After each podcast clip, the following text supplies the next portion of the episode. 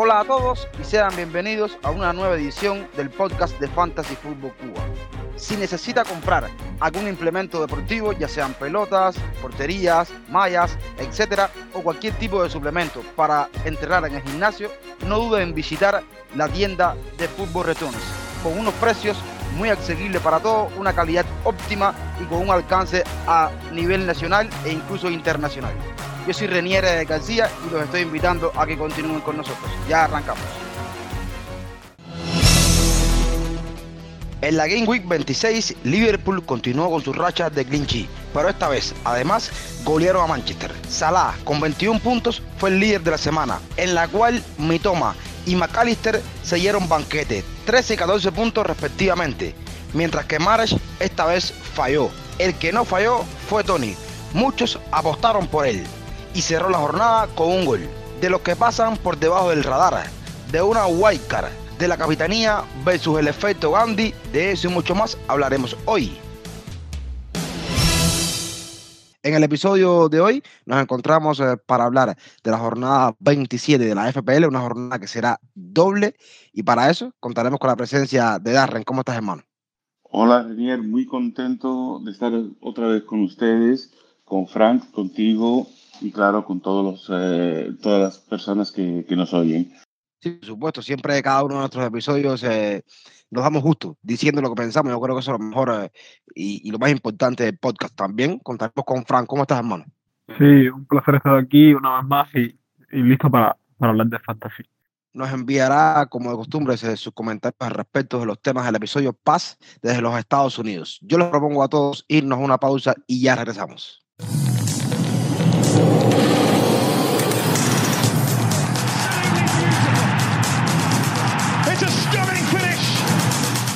Estamos eh, de vuelta en el podcast de Fantasy Fútbol Cuba para hablar de la doble jornada 27. Señores, una jornada donde cuatro equipos jugarán doble. Lo harán Brentford, Brighton, Crystal Palace y Southampton. Vamos a comenzar con el primer tema del episodio, son esos jugadores que, que pasan por debajo del radar.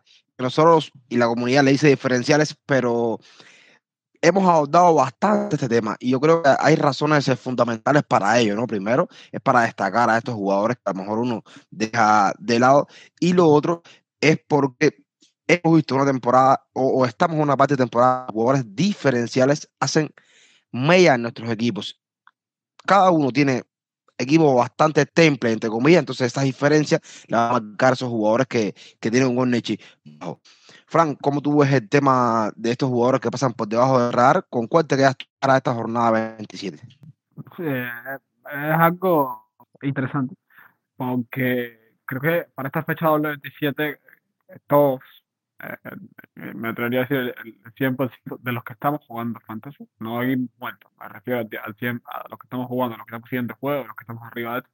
Todos queremos tener uno dos, incluso tres jugadores o más es una combinación entre, entre Brighton y, y Brentford, ¿no?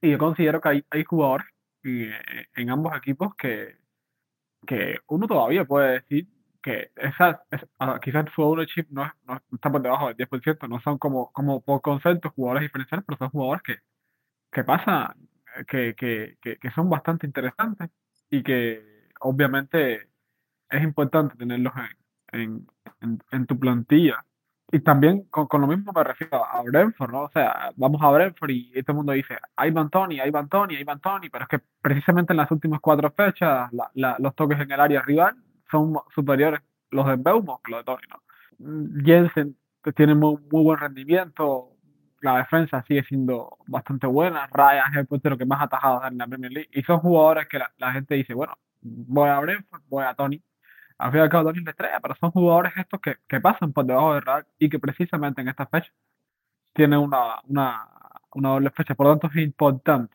no solo eh, tener en, en cuenta a, a, jugadores de equipos grandes o jugadores, repito, jugadores de, de, esta doble fecha. O sea, es importante no tener en cuenta los de siempre.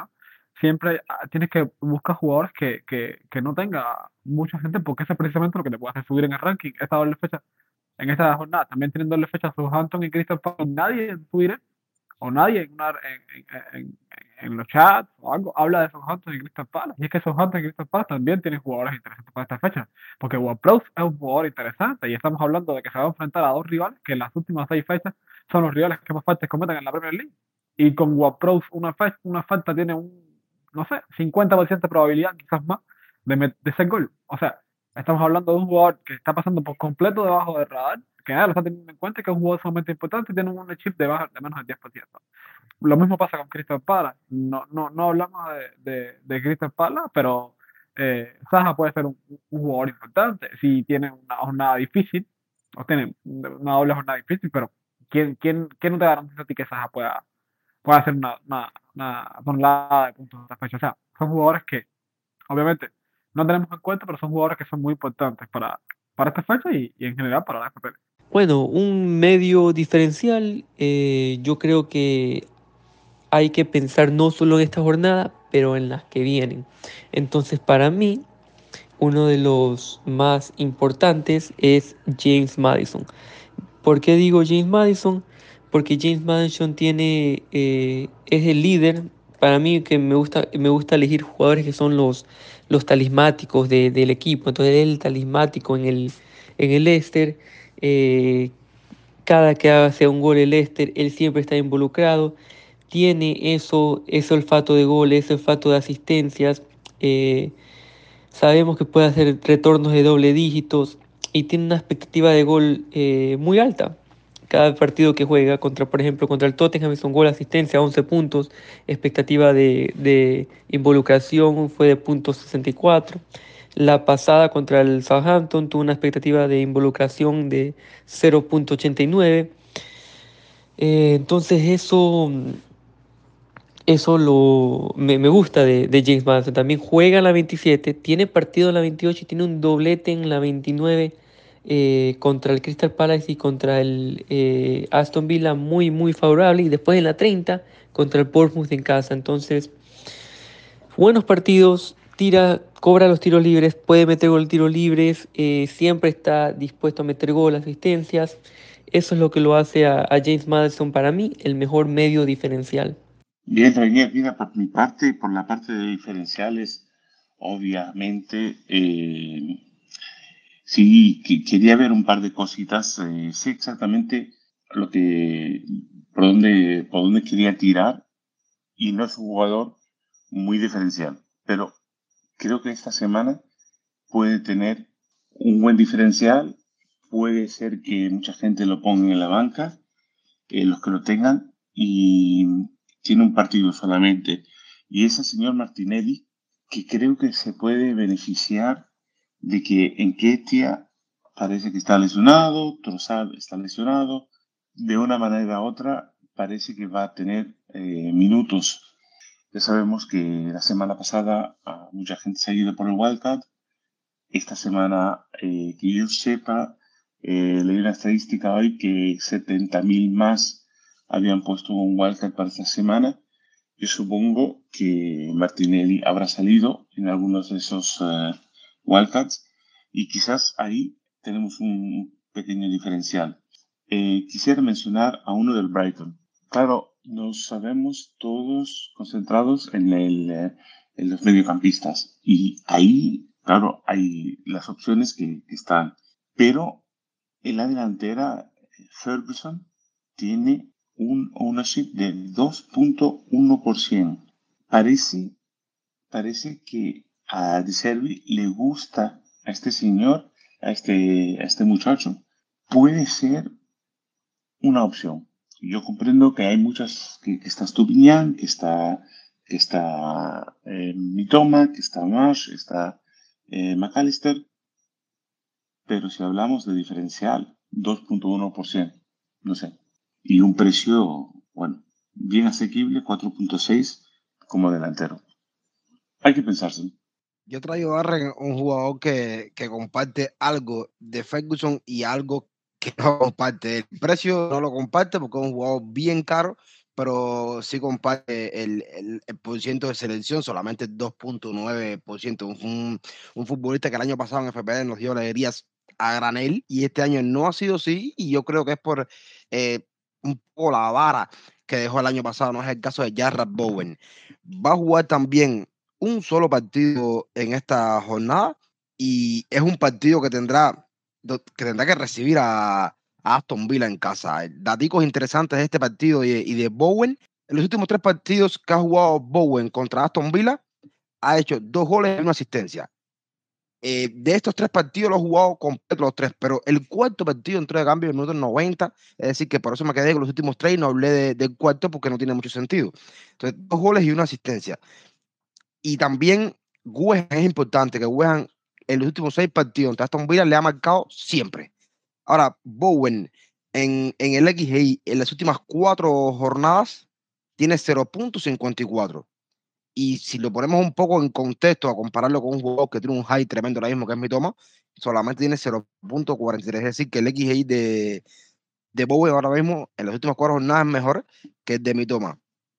Bowen jugó, entró en 60 entre semana ahora en, en, competiciones europeas, es decir, que debe estar alto y sin ningún tipo de problema va a jugar en este partido. Puede ser un jugador que mm, dé puntos en esta jornada y a futuro no, no lo veo tanto porque tiene un blanco por medio, pero después de una jornada doble. Es decir, que centrándome en la jornada 27, ultra diferencial de Rob Bowl, lo único pro, eh, perdón, lo único contra que yo le pongo a este jugador es el precio que son 8 millones, pero rendimiento no ha tenido malo del todo en las últimas cuatro jornadas, sobre todo, ¿no? Vamos entonces ahora a escuchar a qué nos tiene que decir Paz sobre uno de los jugadores que, que está más en boca de todo el mundo en este momento, que es Alexis McAllister. Bueno, sí, un, los jugadores del Brighton y del Brentford son muy importantes esta, esta jornada 27 por la doble jornada que tienen ellos. Entonces, quiero hablar de, para mí, un jugador muy, muy importante, es Alexis McAllister, el argentino, que en los últimos partidos lo han cambiado de posición al número 10 desde después del Mundial.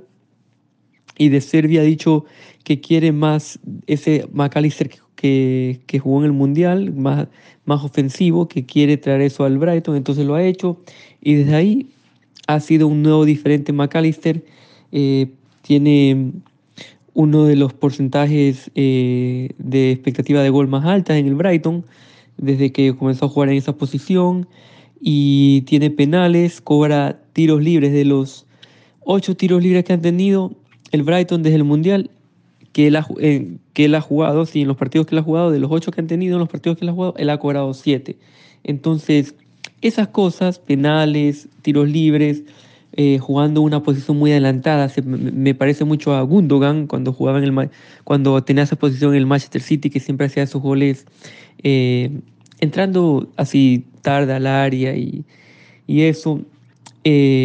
Eso es lo que para mí lo diferencia a McAllister como tremenda opción eh, en el Brighton. Entonces, un jugador que me interesa, muy diferencial, mucha gente no, no, aún no, no ha ido por él. Eh, creo que te puede ayudar mucho eh, en esta jornada. Bien, vamos a, entrar en el segundo tema. Un tema que en la jornada pasada, como decía Darren, fue la comidilla que fue Guaycar. Los que activaron Guaycar, por lo general, en la mayoría, no salieron bien. Pero bueno, esta jornada 27 es otra jornada que se pinta también para activar eh, Guaycar. ¿Cómo, Darren, cómo, cómo tú ves el tema de Guaycar? Eh, y partiendo del punto de que, por supuesto, cada equipo es independiente. Pero bueno, el tema de Guaycar y, y mencionas algunos jugadores que tú crees imprescindibles para este equipo de Guaycar. Gracias, Renier. Mira, el, el, tema de, de, Wildcat, como dices tú, es muy eh, personal, muy, muy de cada equipo. Eh, hay gente que la juega la semana pasada, esta semana van a jugar algunos. Yo por mi parte me voy a esperar, creo que puedo llegar a la 29, al final de la 29, bastante bien, tomando un par de menos cuatro. Entonces, pero cada, cada, cada equipo es diferente. Si te encuentras de pronto que, que tienes a que tienes eh, problemas, eh, tienes a Sánchez, te vas a encontrar con cuatro que juegan en la 28, es complicado. Entonces, eh, para mí, la wildcard mm, la quiero dejar hasta la 30 para arreglar el equipo después del de barajuste de estos dos o tres partidos que, dos, dos, o tres jornadas, debería decir. Entonces, para mí, em, creo que en temas de, de, de, jugadores que deberían de considerar y debería yo de considerar también, para mí, em, para los que no lo tengan, obviamente, alguien, no, no, no voy a entrar quién, pero eh, alguien de la, de la media de, del Brighton es esencial si no lo tienen. Eh, para mí, a mí me gusta mi toma, pero lo mismo podrían entrar como McAllister. Eh, quizás McAllister es mejor, pero a mí es que me gusta más mi toma. Bueno, por estadística también Marsh está súper, súper bien. Em, luego, el otro jugador que si no se rompe, es Madison, que tiene buen, buenos partidos a la 29. Si yo fuese eh, a lanzarme a una Wildcat esta semana, esos dos jugadores deberían de estar en mi equipo para, para las próximas jornadas. Bueno, eh, amigo, el tema de la Wildcat, lo que yo siempre aconsejo a mí mismo es, si no te gusta tu equipo, puedes hacer Wildcat en la jornada 1, si quieres. Después, hiciste un equipo después mundial y en la jornada 2 no te gusta tu equipo, que. Es lo mismo que yo le digo a la gente ahora. No te guíes por lo que están haciendo expertos o supuestos expertos en FPL o por lo que hace la gente en la comunidad de Twitter. Si tu equipo no te gusta y si no crees que tenga la capacidad de afrontar estas fechas que se nos vienen, ahora, si crees que puedes afrontar estas fechas y tu equipo te gusta, no hay por qué hacerla. Hay, hay muchas personas que dicen, no, vamos a, voy a hacer la wildcard para afrontar la, para afrontar la gran 29, pero no se dan cuenta que entre la 27 y la 29 hay un 28 en la que muchos de los que tienes en esta wildcard van a blanquear. Si me, me, me preguntas mi opinión, yo creo que es mejor opción guardar la wildcard para después de la 29. Otro tema del que se está hablando muchísimo es de si sacar a Haaland o no. Si, si, tienes, si, haces una wildcard, sacarlo o no a Haaland. Bueno, eh, el punto es que Haaland ahora va con tus Crystal Palace que desde mi punto de vista para ser un rival bastante fácil. escuchaba al bendito hace unas horas y el profe decía, el Crystal Palace, el Crystal Palace es un equipo que va de mal en peor y es cierto, o sea, las últimas fechas de Crystal Palace han, en cuanto a ocasiones recibidas son notablemente malas. Y todos sabemos que Haaland no necesita muchas ocasiones para acribillar. Puede tener tres en solo un partido y meterte tres goles. Esto es algo que está a su favor. Por lo tanto, si haces una wildcard en esta fecha, a mí no me parece que sea una buena opción sacar a Haaland, porque con su ownership, con su gran ownership, es complicado que castigue a Crystal Palace y que no lo tengas en tu equipo y que te toque una flecha verde. A mí me parece muy complicado. Ahora, en la próxima fecha, 28, Haaland blanquea y en la 29 se enfrenta al Liverpool. Estas son dos fechas en las que a mí me parece que puedes prescindir de él teniendo en cuenta que figuran otros delanteros en la 29, figuran muchos delanteros que son mejores opciones que él, porque Aston Villa tiene doble fecha, está Watkins, eh, Leicester también está ahí, Chelsea también está ahí, está Feli, está Havertz, o sea, hay muchos delanteros, Brentford obviamente, ¿no? Hay muchos delanteros que figuran para esas fechas o para esa doble fecha, la 28-29, mejor, mejores opciones. Pero en esta fecha 27 contra Cristo Espada. A mí se me hace muy complicado pensar en un delantero ahora mismo, y estoy hablando de Tony, obviamente, ¿no? Que independientemente que tenga una doble fecha, sea mejor opción para esta fecha que Jala, sobre todo por el rival contra el cual se va a enfrentar Jala. Y todos sabemos que la última vez que Jala se enfrentó a Cristo Palace, le hizo tres, de local, etcétera, en fin, para Jala. Por lo tanto, si quieres hacer una wildcard ahora, mi recomendación es no sacarlo de tu wildcard. Ahora, si la haces después de esta fecha, si puedes prescindir de él, dos partidos, lo justo. Yo creo que, el tema el tema es algo muy interesante, ¿no? Y es un debate para largo y tendido porque eh, hay mucho de dónde escoger para, para armar un equipo.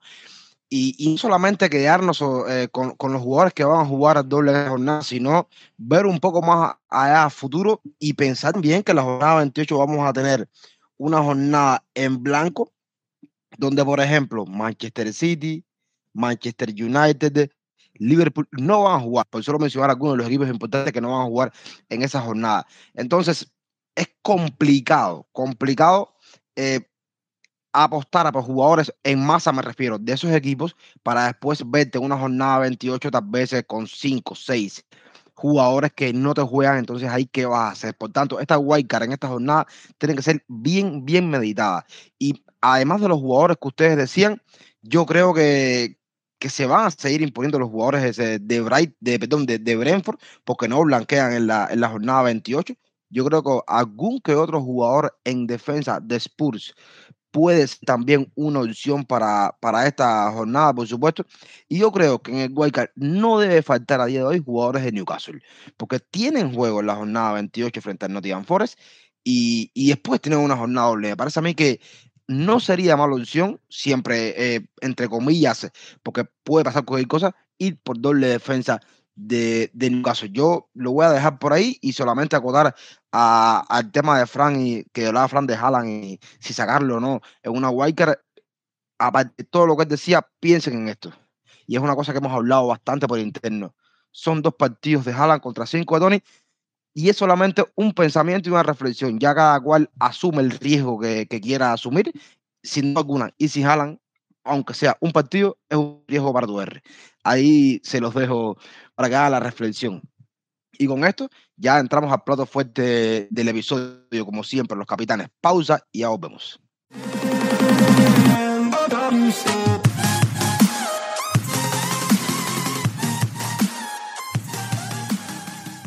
Estamos aquí para cerrar el episodio hablando de capitanes. Señores, yo no tengo ningún comentario previo que hacer a los capitanes, solamente recalcar que sea una tontería o no, el efecto Andy con Haaland funcionó la semana pasada. En esta jornada el que puede sufrir ese efecto es el Liverpool, que a priori es el equipo que más fácil va en esta jornada porque va contra Bournemouth. ¿Cómo ustedes ven la capitanía? ¿Con qué jugador se quedan ustedes? A mí ninguno del Liverpool me parece interesante. Y Bournemouth es el, es el peor equipo de la Premier League, pero se puede ser bastante antojado, bastante antojado para este Liverpool a primera hora. Bastante. Estamos hablando de un equipo que sabemos a lo que va a jugar y sabemos que en el papel le va a ser incómodo a Liverpool si no logra abrir el lata en 30 minutos. Yo no voy a mencionar, no voy a hablar nada de las dobles fechas, no voy a hablar nada de jugadores de Brighton ni de Brentford porque me parece que es redundar en lo mismo porque todos sabemos que los tres de, Brighton son buena opción para capitán y Tony es una buena opción para capitán, pero quiero mencionar a dos jugadores que independientemente de que tengan una, única fecha, me parecen opciones interesantes. Y la primera es Haaland, lo decía ahorita, ¿no? Yo creo que si hay un jugador que está capacitado para en una sola fecha hacer más puntos o hacer más goles que Tony o que cualquiera de los tres de Brighton, en dos es Haaland. Por lo tanto, va contra Crystal Palace que defiende muy mal, el Crystal Palace defiende muy mal. Y además de todo eso, viene de marcarle tres. O sea, la última vez que se encontraba con Crystal Palace, que siento que fue de local, le marcó tres a Crystal Palace. A los datos me remito. No tengo que hablar aquí de las estadísticas de Haaland, no, no hace falta hablar de eso porque todas las conocemos, son, son brutales, ¿no?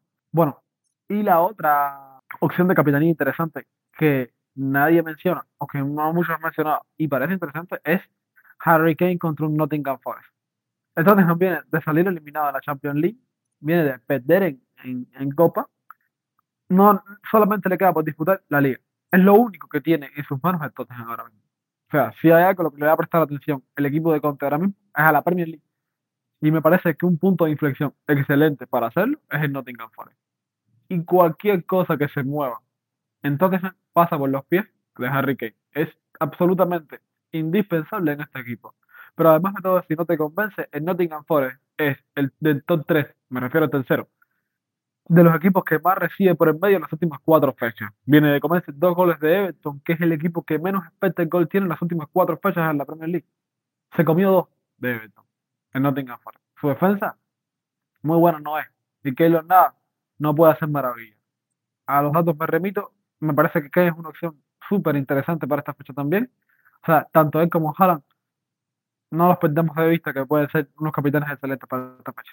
Considerando todo lo que dice Frank y, entiendo su punto de vista, lo de Haaland y, considero lo de Kane y, todo, creo que al final eh, el capitán va a ser hay que, hay que tomar el riesgo de poner a alguien de, que esté con, un, con partidos dobles. Em, y para mí, para mí la opción va a ser eh, Tony, em, con sus penales, así a sangre fría. Creo que, que, de ahí no voy a salir eh, personalmente. Ahora, si queremos ir un punto diferencial esta semana, os puedo proponer a otro señor, a un tal Marcus Rashford, jugando en casa contra el Southampton. Marcus Rashford lleva en las últimas seis semanas, pues seis goles, creo que si no me equivoco. Parece que el partido que juega, partido que mete gol. Ahora no sé si va a meter dos o tres o cuatro, pero ahí está.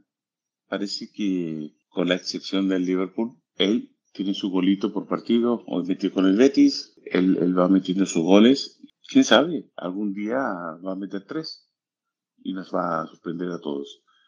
Eh, entonces, si no queréis ir por Vitoma, por Mars, por, por McAllister o, o, por Tony, es una opción. Señor Rashford, Southampton, bastante flojitos, entrenador nuevo, a ver qué pasa. Bueno, la capitanía eh, es difícil esta jornada, pero creo que eh, debemos que mencionar, ya hablé de él antes, pero debemos mencionar como capitán a Alexis McAllister también, porque tiene todo lo, todo, todo, todo lo que se necesita de un capitán. Penales, 90 minutos, expectativa de, de involucración muy alta, de gol, de asistencia, jugando en la posición avanzada, son todas esas cosas que lo hacen para mí uno de los mejores capitanes de esta jornada.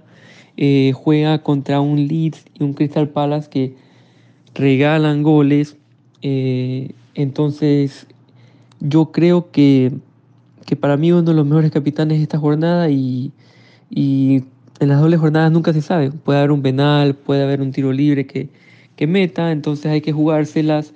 Lo único que me preocupa es que, lo, que a veces eh, entre Pascal Gross eh, de juego de lateral, entonces lo pongan de, de doble 5 a, a McAllister, entonces baja de posición. Pero creo que como que está jugando, no creo que haga eso de Servi. El Brighton está jugando muy, muy bien cuando juega al, McAllister de 10. Eh, y como te dije, tiene una expectativa de gol, muy, una bloqueación muy, muy alta jugando de 10. Eh, jugando en esa posición es el que más tiros adentro del área tiene del, del Brighton, más toques adentro del área del Brighton. Entonces, tiene todo, tiene todo para, para ser capitán esta jornada con doble partido.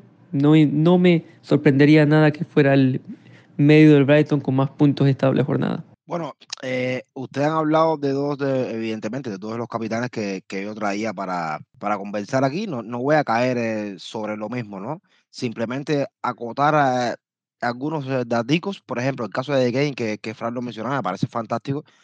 En cinco partidos contra Nottingham Forest, tres goles. El caso de Tony, que Darren dice que va a ser su capitán, contra Everton, cuatro partidos, dos goles. Los otros jugadores que me apunté para, para la capitanía. Eh, también tengo las estadísticas, pero antes de decir que el rival de, de Kane, por donde más recibe oportunidades, es por el centro del terreno. Más de, de 96 oportunidades ha recibido Nottingham Forest por el centro del terreno. Y por, eh, por el otro lado, que ya mencionaba Rafford, el Southampton, por el lado, por mucho que más recibe, es por izquierda. Es verdad que, que Rafford ha tenido tendencia a tirarse hacia el centro del terreno y Fernández por momentos ha ocupado esa posición, ¿no? Entonces ya sabemos que tanto Rafford, que puede partir por izquierda, o Fernández, que puede ocupar esa posición, pueden hacerle mucho daño al Southampton. Solo los jugadores que, que, yo decía que tenía es el caso de Mozalá, que recalco que el tema de Gandhi para mí es eh, solamente una tontería, y, puede tener rendimiento. Eh, las estadísticas de, de Salah contra Bournemouth son espectaculares, siete partidos, ocho goles y una asistencia. Y el otro jugador que traía era Bukayo Saka, porque me parece que ahora mismo es el jugador más importante de Arsenal en cuanto a la ofensiva, sobre todo por eh, la, la, facilidad que tiene para sacarse el balón y pegar al arco. Eso fue ese increíble, mucho más contundente en ese sentido que Gabriel Martinelli. Y lo otro es el plus de los penales. Saga y Arsenal enfrentarán a Fulham.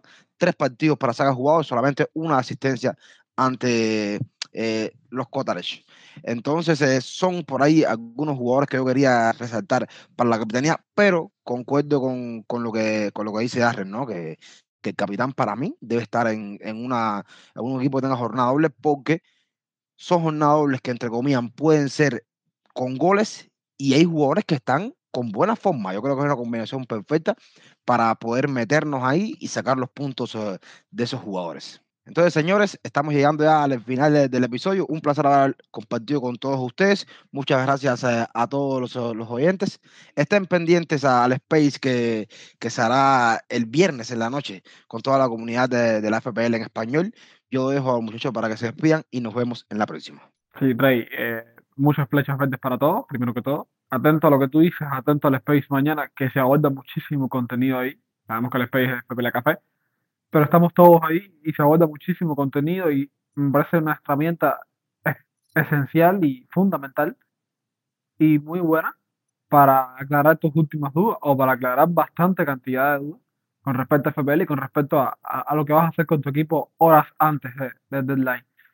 Eh, reitero, muchas flechas verdes para todos. Gracias Renier, gracias Frank, gracias a todo el equipo. Mira, eh, Solamente decir que, que le vaya muy bien esta semana.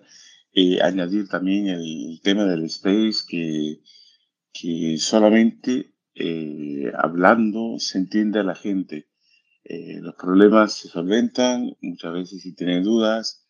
hay muchos de nosotros que están involucrados, estamos hablando, pensando ideas y pueden, eh, bueno, y pueden sacar alguna solución y a las dudas que tengan ya. Eh, todo eso dicho, flechas verdes y a la próxima. Bueno, me despido eh, de todos los oyentes, un placer siempre estar aquí con ustedes. un abrazo y, y, muchas flechas verdes. A todos los miembros del equipo de Fantasy Football Cuba también un abrazo y nos vemos la próxima. Chao. Estamos llegando al final del episodio de hoy. Ha sido un placer contar con todos ustedes por aquí. Recuerden que pueden seguirnos en las redes sociales. En Twitter nos encontramos bajo la cuenta arroba fan-food-cuba. También pueden seguirnos en Telegram y ser parte de nuestra comunidad y participar en el debate que tenemos a diario. Yo soy Renier, ya me estoy despidiendo. Recuerden que en la descripción del podcast aparecen las cuentas personales de cada uno de nosotros y como siempre les digo, chao, los quiero y cuídense.